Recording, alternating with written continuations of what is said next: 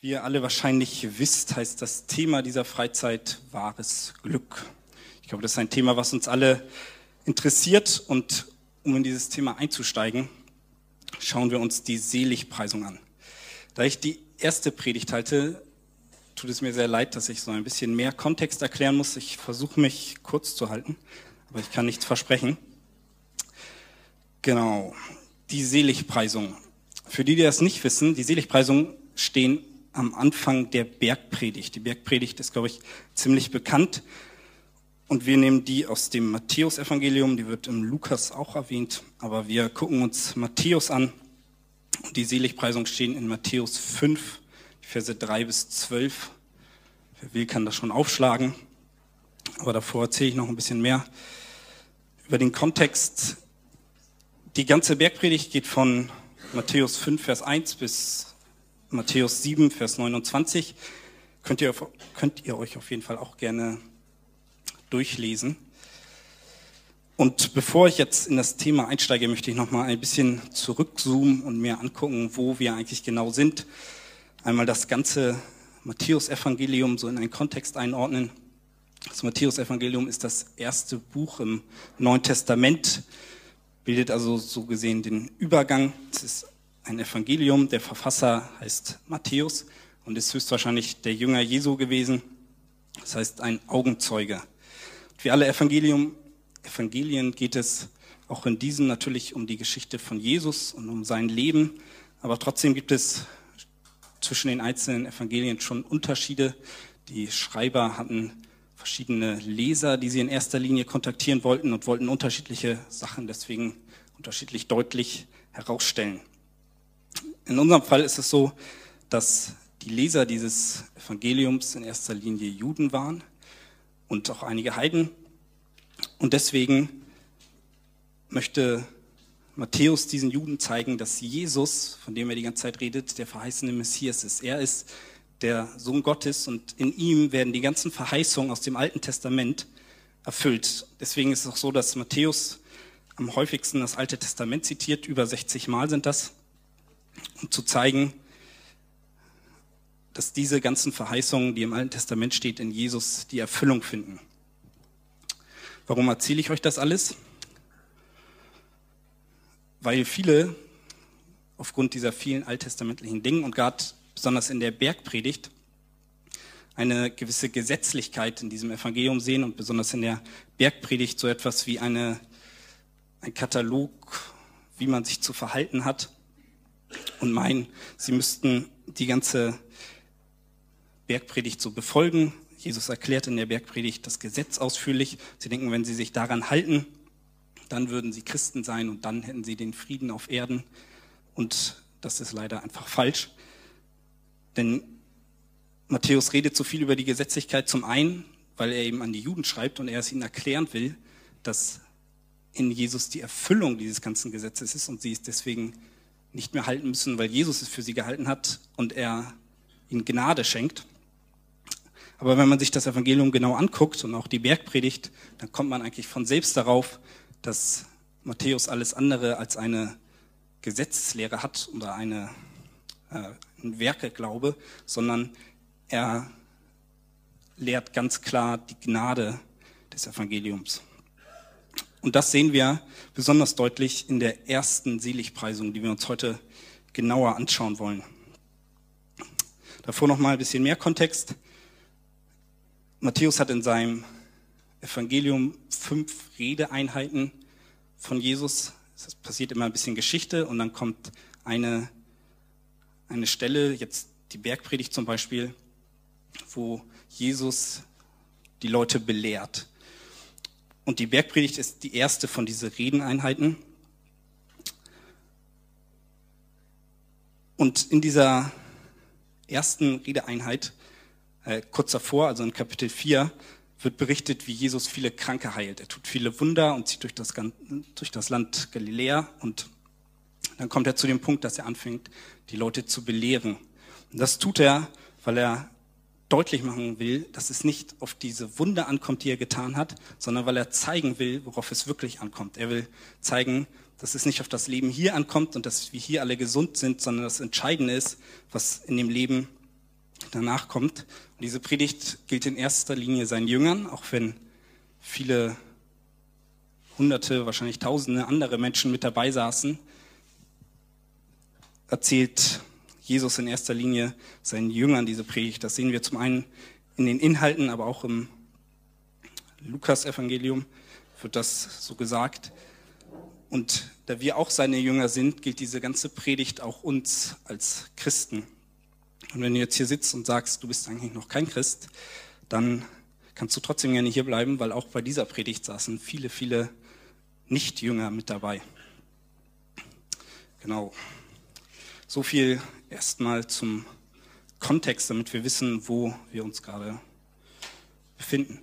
Ähm, nun können wir in die Bibel schauen und die erste Seligpreisung steht in Matthäus 5, Vers 3.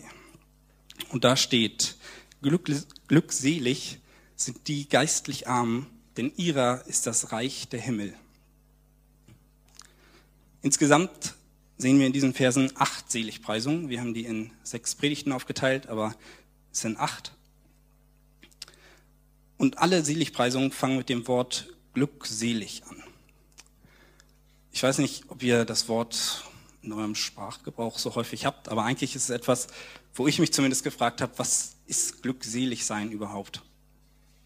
Wenn wir uns eine andere Übersetzung angucken, Luther lässt das Glück weg und schreibt einfach nur selig sind die.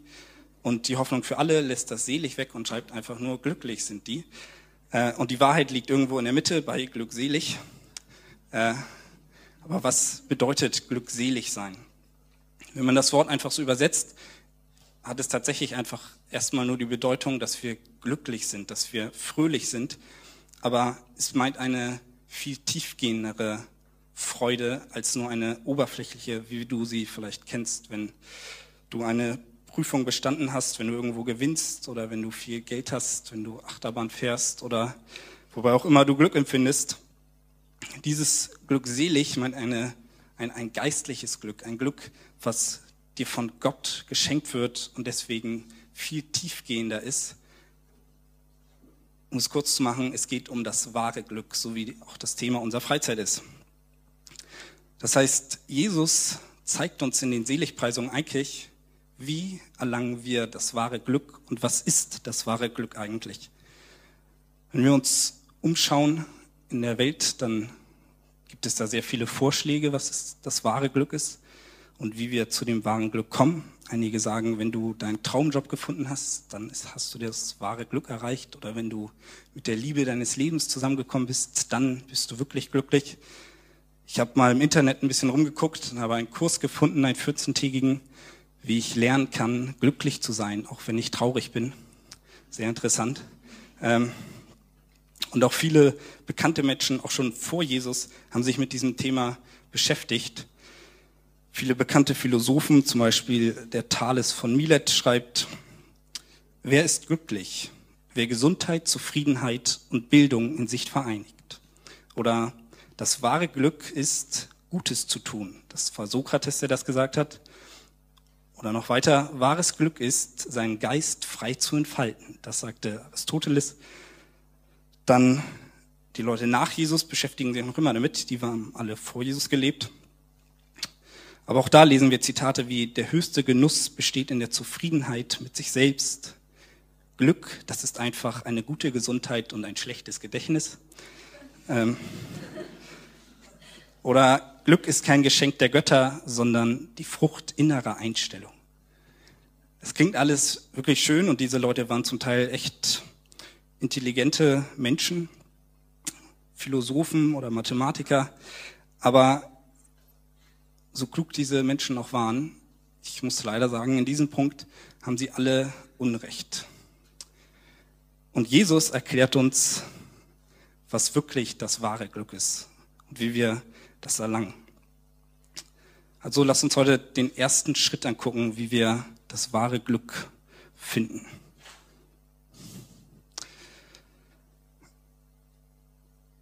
Ich lese nochmal den Vers. Glückselig sind die geistlich Armen, denn ihrer ist das Reich der Himmel.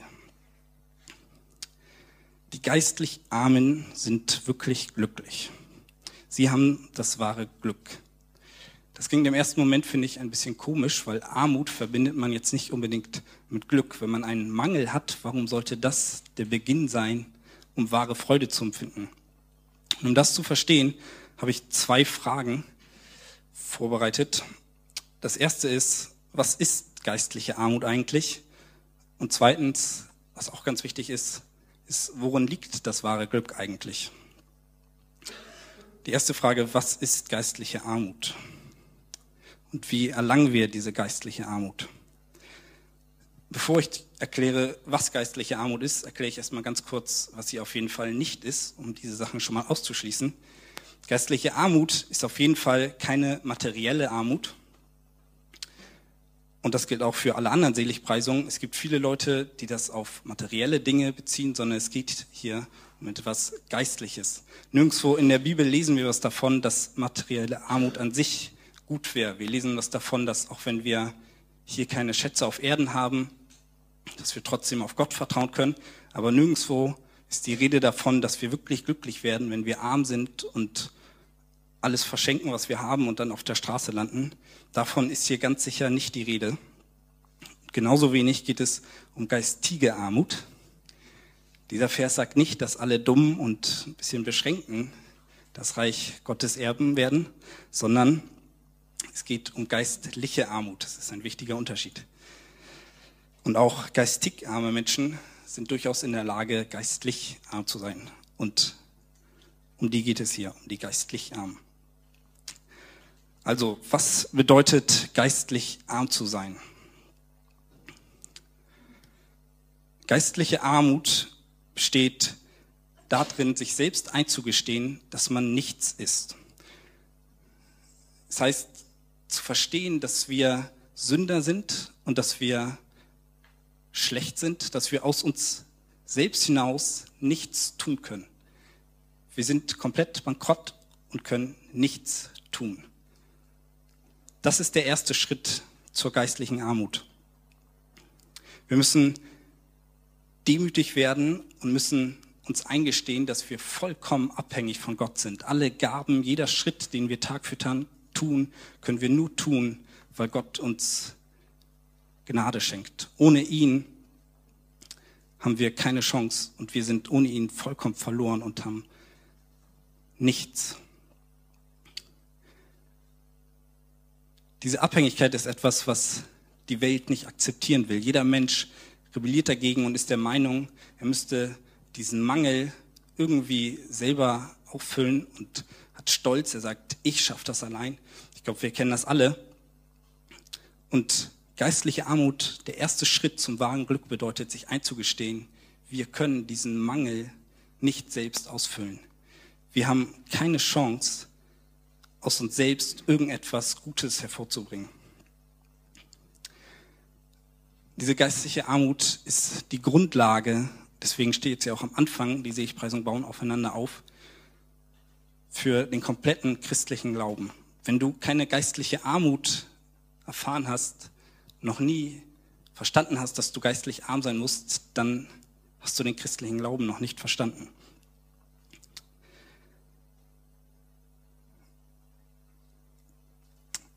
Als Christen glauben wir, dass Jesus auf diese Welt gekommen ist, dass er gelebt hat, ein perfektes Leben und dass er ans Kreuz gegangen ist, dass er dann wieder auferstanden ist und uns den Weg zu Gott freigemacht hat. Ich glaube, es gibt viele Menschen, die auch der Meinung sind, dass Jesus gelebt hat, aber sie haben nicht verstanden, warum er auf diese Erde gekommen ist. Sie glauben auch daran, dass er gestorben ist. Irgendwie ist das alles auch historisch belegt. Und vielleicht bei der Auferstehung sind sie sich ein bisschen unsicher. Aber es bringt ihnen nichts, zu wissen, dass Jesus als Retter auf diese Erde gekommen ist, wenn sie nicht vorher verstehen, dass sie einen Retter brauchen, dass sie selbst verlogen sind. Deswegen steht diese Seligpreisung ganz zu Beginn der ganzen Bergpredigt, weil sie die Grundlage für alles weitere bildet, was wir auch noch danach hören, wie wir uns dann als Christen weiterentwickeln. Und es macht auch ganz deutlich, was ich am Anfang gesagt habe, dass es in der Bergpredigt keinesfalls darum geht, dass wir aus irgendwelchen Taten, wenn wir uns daran halten, dass wir dann gerecht werden, dass wir dann Christen sind und dass dann der Weg frei zu Gott ist, sondern Jesus sagt hier gleich zum Anfang, du musst verstehen, du schaffst das nicht. All die Gesetze, die ich jetzt gleich erkläre, die kannst du nicht halten. Du bist zu schlecht. Du musst geistlich arm werden und verstehen, dass du einen Retter brauchst, sonst bist du verloren.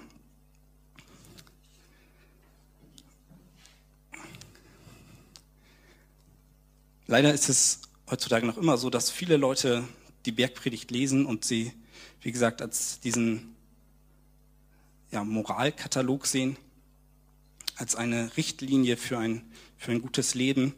Und Martin Lloyd Jones sagt in seinem Buch Bergpredigt zu dieser Einstellung, man könnte auch sagen, dass die Bergpredigt an uns herantritt und sagt, das ist der Berg, den, den du zu bewältigen hast, die Höhe, die du zu erklimmen hast.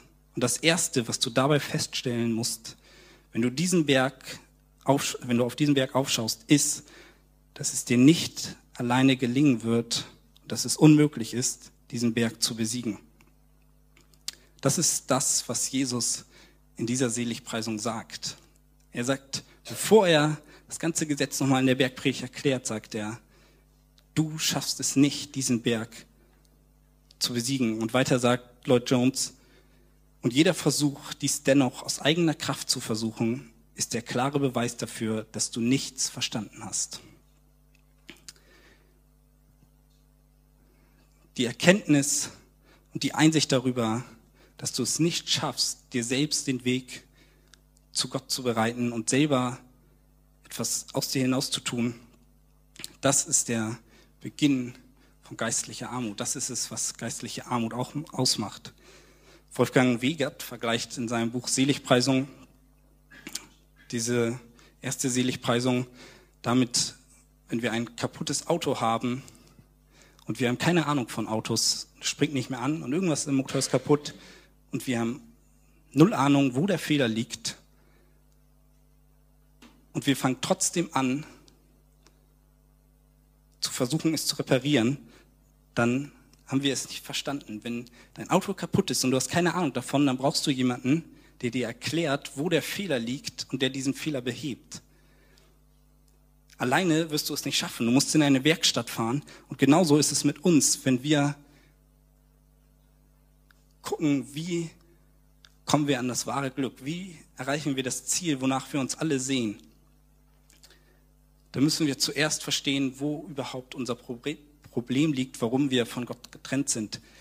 Und wir brauchen jemanden, der uns aus unserem Mangel erlöst und der uns mit etwas Neuem auffüllt, der uns wieder reich macht.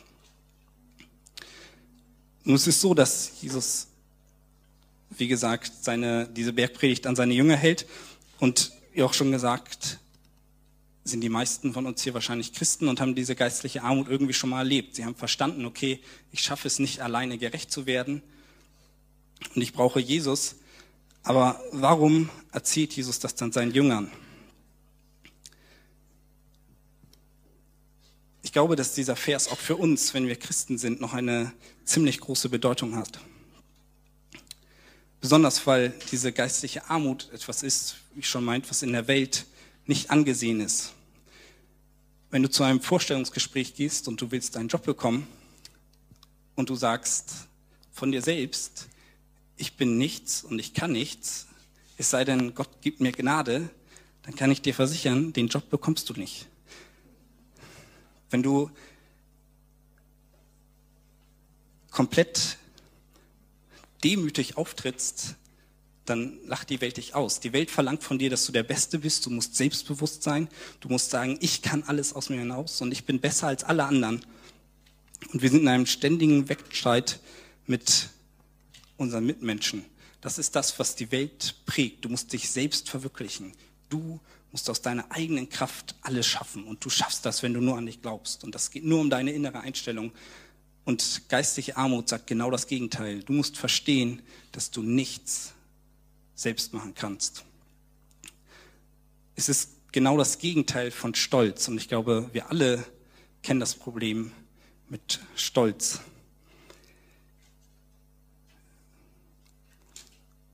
Wir sehen in der Bibel viele Glaubenshelden, die uns ein Vorbild sind, wie wir, auch nachdem wir schon gerettet worden sind und nachdem wir Christen geworden sind, im Alltag geistliche Armut leben können. Auch hier nochmal ist es wichtig, dass diese geistliche Armut nicht unsere Persönlichkeit betrifft. Es bedeutet nicht, dass du nicht äußerlich selbstbewusst sein kannst, wenn dir Gott die Gabe gegeben hat, dass du vor Leuten reden kannst beispielsweise oder dass du extrovertiert bist, auf Leute zugehen kannst, dann ist das etwas Gutes. Und dieses Selbstbewusstsein, was diese geistliche Armut meint, ist etwas Inneres. Du musst verstehen, dass du auch dieses Selbstvertrauen und diese Gabe, auf Leute zuzugehen, nur von Gott erlangt hast. Wir sehen das zum Beispiel bei Petrus, ein Mann, der nur vor Selbstvertrauen strotzte, jemand, der sehr extrovertiert war, der immer ja, gleich losgelegt hat. Aber in Lukas 5, Vers 8 schreibt der Herr, geh weg vor mir, ich bin ein sündiger Mensch.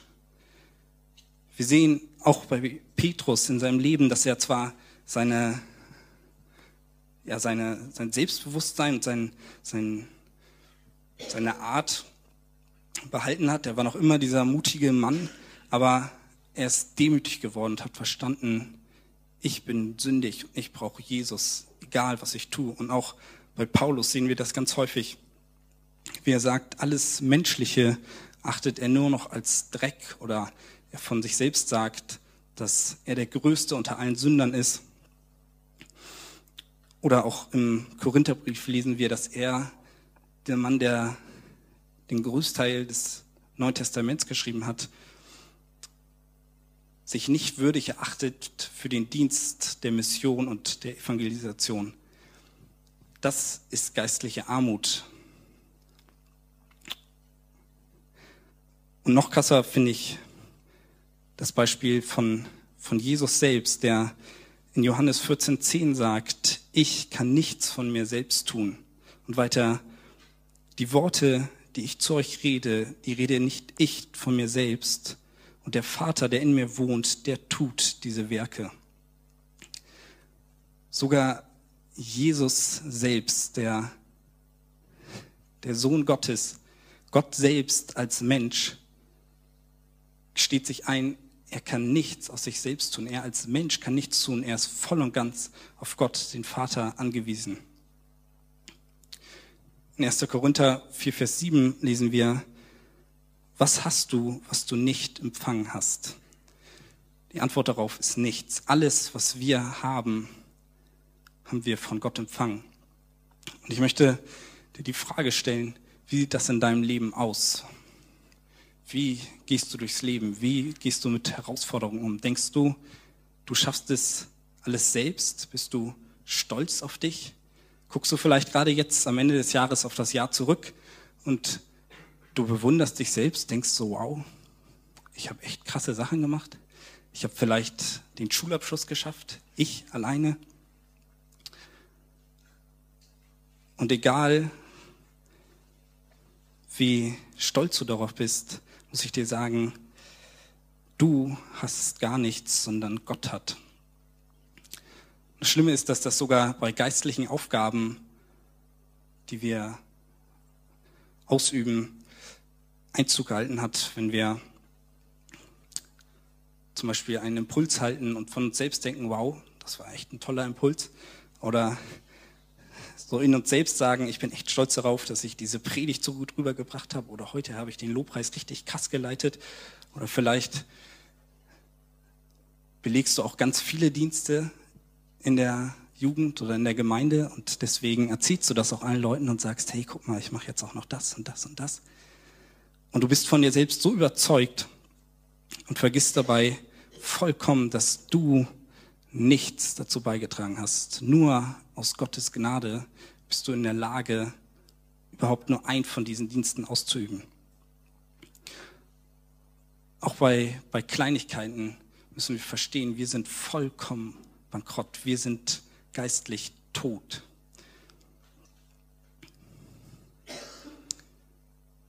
Ich glaube, wer jetzt noch sagt, dass er vollkommen geistlich arm ist und der damit nichts mehr zu tun hat, der hat leider noch nichts verstanden. Frage ist jetzt, wie schaffen wir es, dass wir geistlich ärmer werden? Wie versuchen wir auch, nachdem wir verstanden haben, wir brauchen Jesus als Retter, auch weiterhin noch ärmer zu werden und Jesus ähnlicher zu werden und mehr nach diesem Glück, was er uns verspricht, zu streben? Die Antwort darauf ist eigentlich ziemlich leicht. Wir müssen in die Gegenwart Gottes kommen. Diese Gegenwart finden wir in seinem Wort, auch in der Gemeinde, bei den Predigten, auch hier auf der Freizeit. Und wir müssen ihn suchen und durch seine Gegenwart, wenn wir verstehen, wie groß Gott im Vergleich zu uns ist, dann ist die logische Folge, dass wir geistlich arm werden.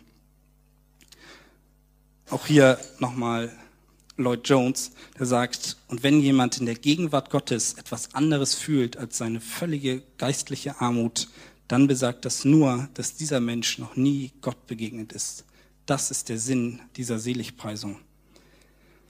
Es geht um die tiefe innere Überzeugung, dass wir nichts sind, nichts haben und dass wir auf den Herrn schauen, uns ihm unterordnen und völlig abhängig sind von seiner Gnade und seinem Erbarmen. Johannes 3:30, er muss wachsen, ich aber muss abnehmen. Das ist das, was diese Seligpreisung besagt. Und das ist das, was geistliche Armut meint.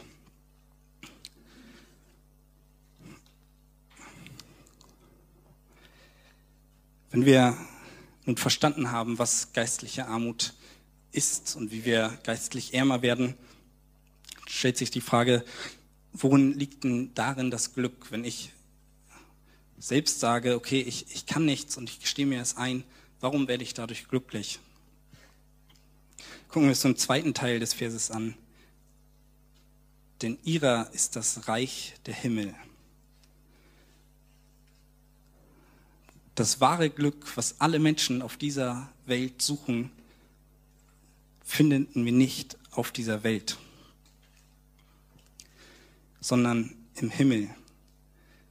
Das Reich Gottes ist das wahre Glück. Das ist es, worauf wir schauen. Und das ist das Ziel, was wir alle haben. Das ist es, wo wir wirklich die Gegenwart Gottes haben, wo wir vollkommen geistlich arm sind und wo wir vollkommen von unserem Stolz, von unserer Sünde befreit sind und neu befüllt werden mit der Gerechtigkeit Gottes. Ich finde diese Formulierung hier sehr interessant. Hier steht nicht, denn ihrer wird das Reich der Himmel sein, sondern hier steht, denn ihrer ist das Reich der Himmel. Ihnen gehört bereits das Reich Gottes. Es ist eine beschlossene Sache und nicht etwas, was wir eventuell, wenn wir uns genug anstrengen, irgendwann erreichen, sondern wenn wir verstanden haben, dass wir geistlich arm sein müssen, dann ist das sicher, dass wir eines Tages im Reich der Himmel sein werden. Und es beginnt bereits auf dieser Erde. Es gibt nichts Schöneres, als auf dieser Erde sein zu können und zu wissen, egal was kommen mag, ich bin ein Teil von dem Reich Gottes. Es ist einzige, das einzige Glück, was wirklich sicher ist. Alle anderen Möglichkeiten, das Glück zu erlangen auf dieser Welt, können so schnell in die Brüche gehen. Sei es der Mensch, den du liebst, von dem du dir all dein Glück erhoffst, stirbt. Du hast einen Unfall und kannst nicht mehr das machen, was du gern machen würdest. Oder eine Krankheit. Oder du verlierst all dein Geld. Es geht so schnell und dann war es das mit dem wahren Glück. Aber dieses Glück ist etwas, was sicher ist. Wenn wir geistlich arm werden, dann gibt uns Gott seine Gerechtigkeit, wie wir auch später in den Versen lesen. Und diese Verheißung ist die einzige die noch ein zweites Mal erwähnt wird, in Vers 10, in der letzten Seligpreisung und auch nochmal in Vers 12, wo dann steht, denn der Lohn, denn euer Lohn ist groß im Himmel. Ich möchte dafür, darüber jetzt nicht zu viele Worte verlieren, weil wir von Matze darüber hören werden, aber wir sehen, schon mal einen Ausblick zu geben, wie sich wie eine Seligpreisung auf die andere aufbaut. Diese geistliche Armut gibt uns Gerechtigkeit. Aufgrund dieser Gerechtigkeit werden wir hier auf Erden Verfolgung erleiden. Es wird nicht immer leicht sein, aber trotzdem sagt er am Anfang und am Ende nochmal, wir dürfen wissen, uns gehört das Reich Gottes und das ist das wahre Glück. Es gibt nichts Schöneres, als das tief in unseren Herzen zu verankern und wie es auch in Johannes 10, 27, 29 steht, wo es heißt, dass niemand, egal ob es von dieser Welt ist oder von einer, von irgendwas anderes, kann uns aus der Hand Gottes reißen. Wir sind sicher in seiner Hand und gehören zu ihm. Wir sind seine Schafe. Das ist unser Glück. Ich habe das selber schon erlebt, wie auch gerade im Jahr 2016, was jetzt hinter uns liegt, dass selbst wenn Dinge nicht so rund laufen und ich merke, irgendwie läuft das alles nicht so, wie, wie ich mir das vorgestellt habe, wenn ich dann verstehe, ich habe lang versucht, irgendwie rauszukommen und zum Beispiel im Studium das alles selbst zu bewältigen, aber wenn ich verstehe, ich kann mich voll auf Gott verlassen und ich kann beruhigt in seine Arme fallen. Ich kann alles ablegen und mir sicher sein, alleine schaffe ich das sowieso nicht und kann wissen, Gott steht über dem Ganzen, dann kann ich wirklich glücklich sein, egal wie schwierig die Situation auch aussehen mag. Und auch, auch mal den Vers in Hebräer 13, 13 bis 14, den wir häufiger schon gelesen haben in der Jugend. So lasst uns nun zu ihm hinausgehen, außerhalb des Lagers und seine Schmach tragen denn wir haben hier keine bleibende Stadt, sondern die zukünftige suchen wir. Das, was ich auch am Anfang gesagt habe, was, was Jesus deutlich machen will, es geht nicht um das, was hier auf Erden ist. Unser wahres Glück liegt im Reich der Himmel und der erste Schritt dazu ist, dass wir verstehen, wir brauchen Jesus, um dieses Glück zu erlangen. Wir müssen uns eingestehen, aus uns selbst schaffen wir gar nichts. Ich wünsche mir, dass wir das mit ins neue Jahr nehmen und dass wir unsere völlige Abhängigkeit und Armut bekennen, dass uns immer wieder neu leer machen und unseren Stolz ablegen und Gott den Platz geben, der ihm gebührt. Lasst uns seine Gegenwart suchen, damit wir wirklich glücklich werden. Wir haben bereits das gefunden, wonach die ganze Erde sich sehnt. Das ist wahres Glück und ewige Glückseligkeit im Himmel. Amen.